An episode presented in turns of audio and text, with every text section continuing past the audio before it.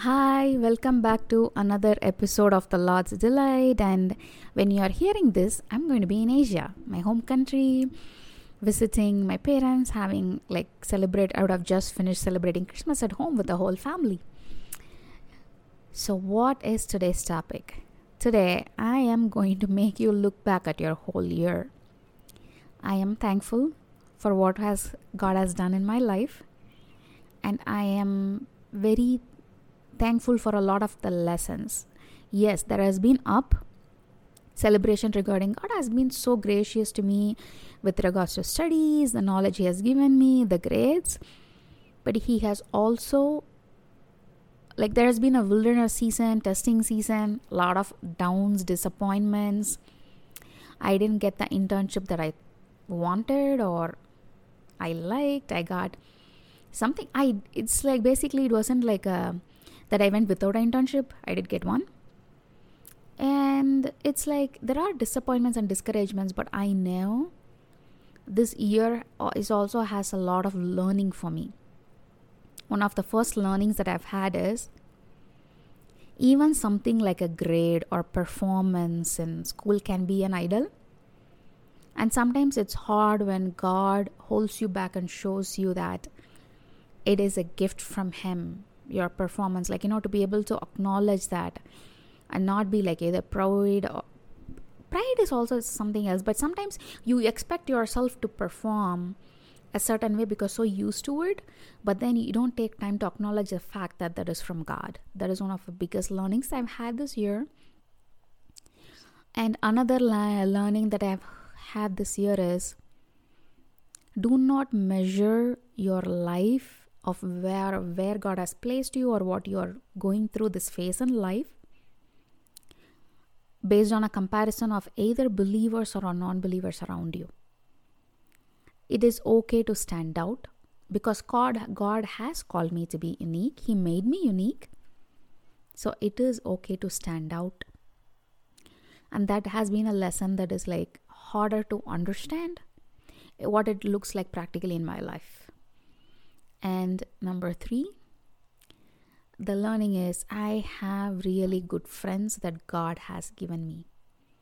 People who are going out of their way to be thoughtful even when I was sick, either bringing soup or checking in on me or trying to get me stuff or when I am actually like I told you I'm on a journey for a month, like leaving, trying to catch up and like talk to me and pray for me. And there are people in my life who are fasting and praying for me when I am out and about having fun. And I'm glad that God has placed such a relationship in my life. Yes, that doesn't negate family. Finally, I'm coming to family. I feel like a family in faith makes such a difference in your relationship and also the way you look at the world. And I feel how rare it is in today's world that I've had so many people say, I wish, especially this year, people I've met recently, I wish I have the relationship that you have with your family. And that is a blessing that I cannot even, because it's not something I chose or I got, it's like God given family, and I am thankful for that. Okay, then. A small assignment for you, since I did say that I'll make you look back on your year.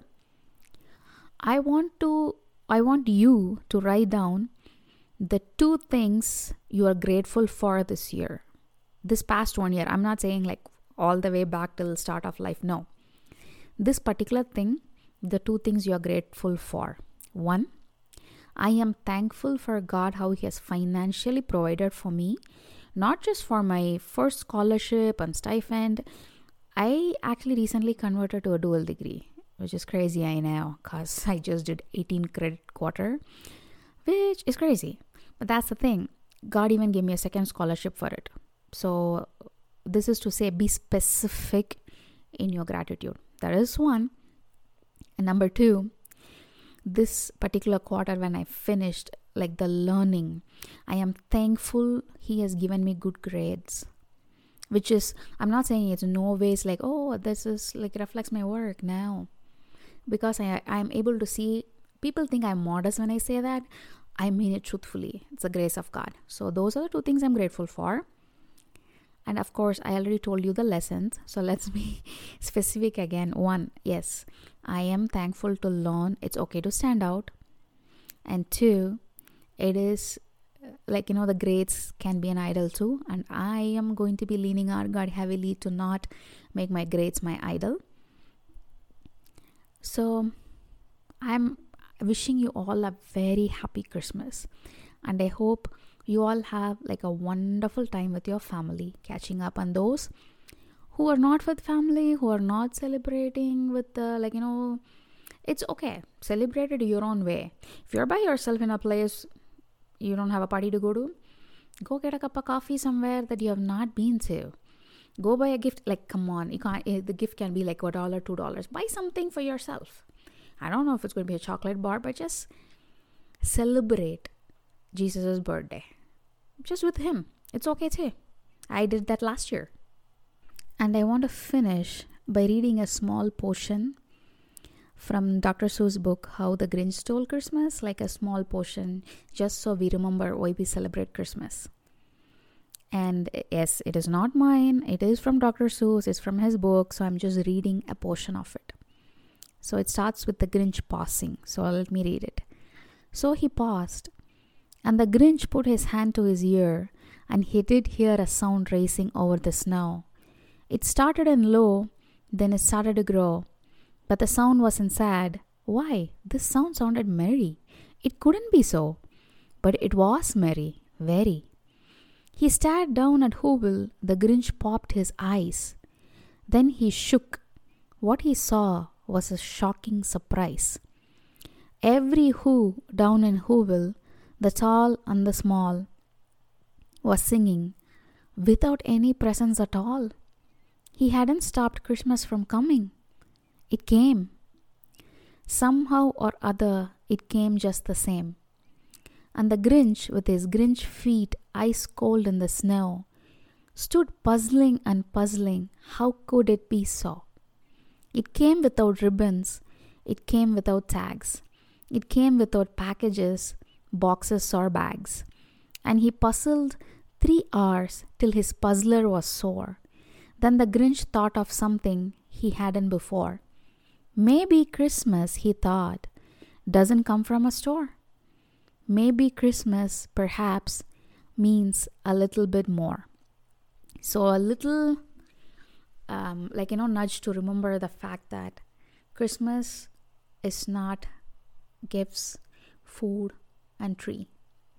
Last year, I did celebrate Christmas without a tree, without people. It was still fun.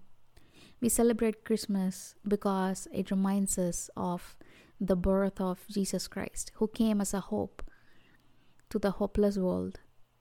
It is because it reminds us of His love. I had a conversation earlier today with someone about being unworthy or the worthiness of human beings. He didn't look at our worthiness because He loved us too much. And our worth in His eyes was that He came down to die for us, that is the kind of worth we are in His eyes. So don't undervalue yourselves. The worthiness that He has put on you. Don't just give in to the world's way of celebrating. I just want to tell you when He wants us mind to be renewed, standing out from the worldly level, the world celebrates a Christmas service one way, yours need not be the same way. I'll tell you something. I actually like celebrating Christmas in Asia, especially with my family, because gifts are not a concept yet in Asia. The West is slowly slipping in and it might turn because the influence from the West is quite a bit. But guess what? Gifts are not a thing. In Christmas, yes, you wear new clothes, you go to church, family comes over, you all get together. The most favorite part of my Christmas memories are in the night when we get together again for family prayer. And towards the end of the year, my mom always asks this question. So I'm going to leave this question with you because you have one week to think about it. What is it that you've been grateful for the whole year? And I know it was part of the assignment earlier, but take time to think. What are all the things? This you can even go back to your life. I'm not restricting to one year. The thing you've been grateful for. We know the things that are out of our control that happens. We know those are grace of God and it's a gift from Him. So this one week, just be conscious of the fact that gratitude we need to have because human life is so fragile and God is so faithful. I just want to wish you all again a very Merry Christmas. And I'm happy for you all, and I will talk to you guys next week. Bye.